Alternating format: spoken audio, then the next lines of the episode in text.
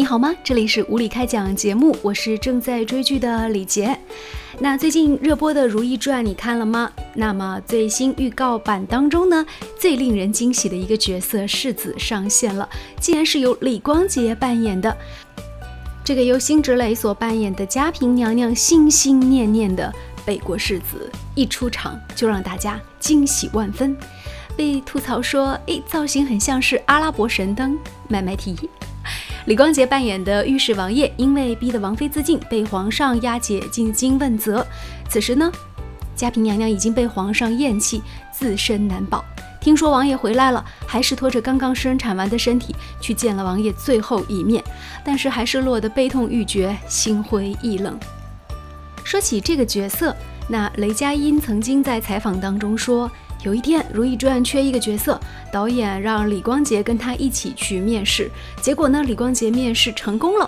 网友调侃：之所以李光洁面试成功，也许是因为世子那个帽子雷佳音戴不进去吧。不过有蛮多人 P 了那个图啊，就是 P 图当中我们看到，哎，直接把李光洁的头换成了雷佳音的头，就发现那个帽子好像显得非常的小一号。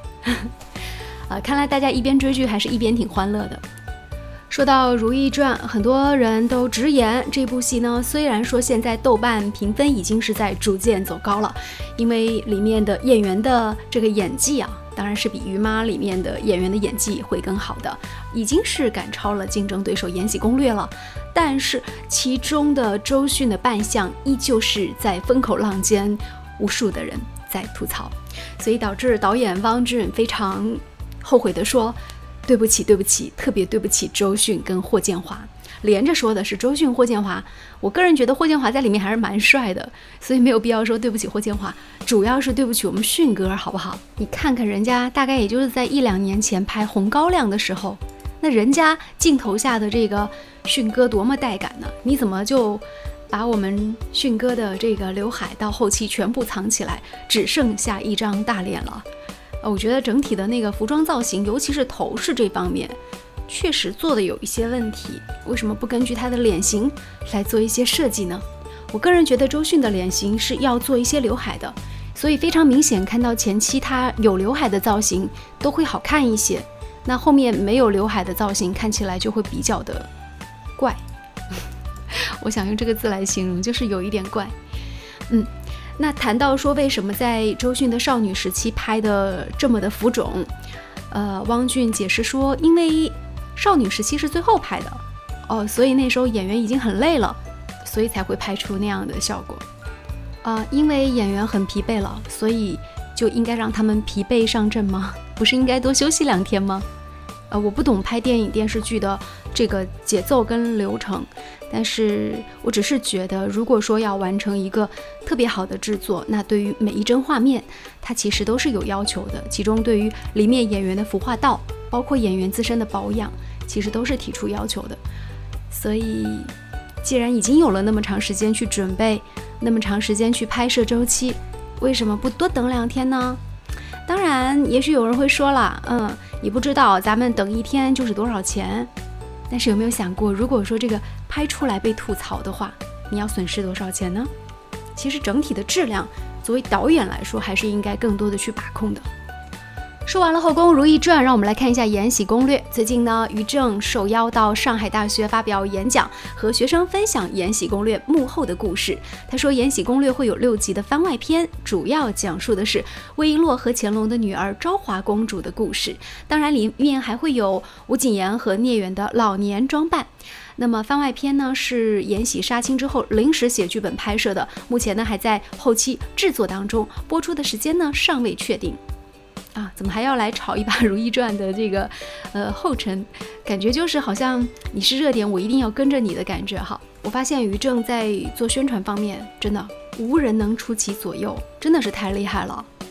好，说完了两部宫廷剧，接下来我们说一个轻松的话题，来说一个轻松的明星易烊千玺。最近呢，长沙市张宇中学数学名师工作室的首席名师张老师火了起来。因为他在教学方面创造了很多的奇迹，而最让人津津乐道的就是在今年高考之前，对于易烊千玺的考前辅导。原本数学只能考三十分的易烊千玺，自从上了张老师的十二次辅导课之后，在今年的高考数学科目上竟然考了一百分，打破了明星数学不及格的魔咒。易烊千玺呢是湖南师大附中梅溪湖中学的学生。考前十九天回到学校，学校希望张老师能够帮他做一下考前辅导。那张老师接下任务之后呢，就仔细上网研究了易烊千玺的视频。他发现易烊千玺的记忆力很好，于是呢，根据他记忆好这个特点，根据他应变能力好、能吃苦的特点，特别制定了考前辅导方案。那么当时回到母校时，张宇拿了一个一百五十分的模拟卷给易烊千玺做，最后得分是三十分。呃，其中二十五分为选择题。于是呢，张老师每天给他复习两小时，根据记忆力好的特点，首先把需要背的知识点全部教给他。那接下来的时间当中呢，就来巩固那些缺失的知识点和技巧的练成。在易烊千玺失去信心的时候，故意还出了一道特别简单的数学考卷给他。看到自己哎考了九十分，易烊千玺有了复习的动力。高考结束之后，易烊千玺跟老师说自己数学考得不错，估计能考九十到一百分。那张老师也很开心，分数没想到能够考到一百分啊！易烊千玺非常的开心，张老师也觉得挺开心的，很有成就感。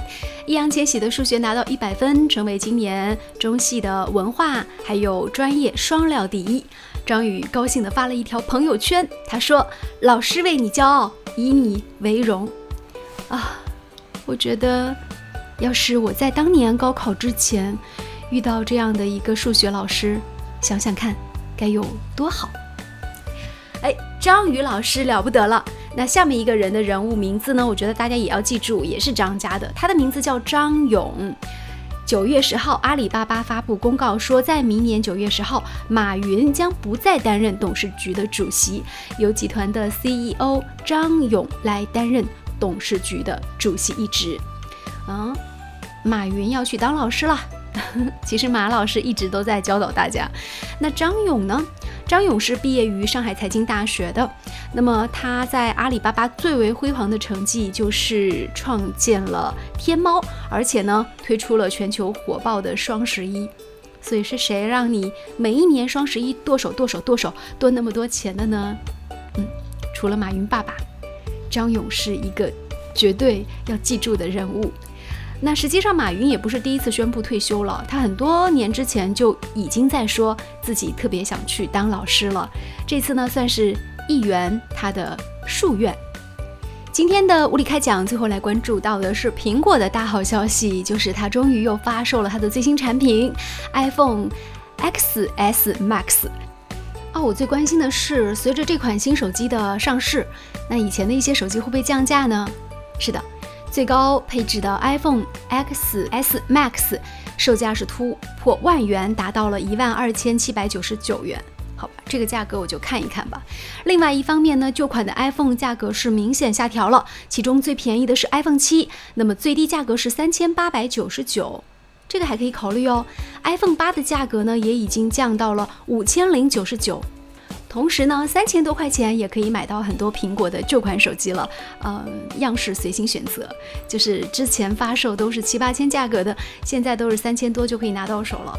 所以每一次苹果发新机，我都会对它的旧款机型产生一定的期待，因为不用追星的话，其实大概就是三四千块钱。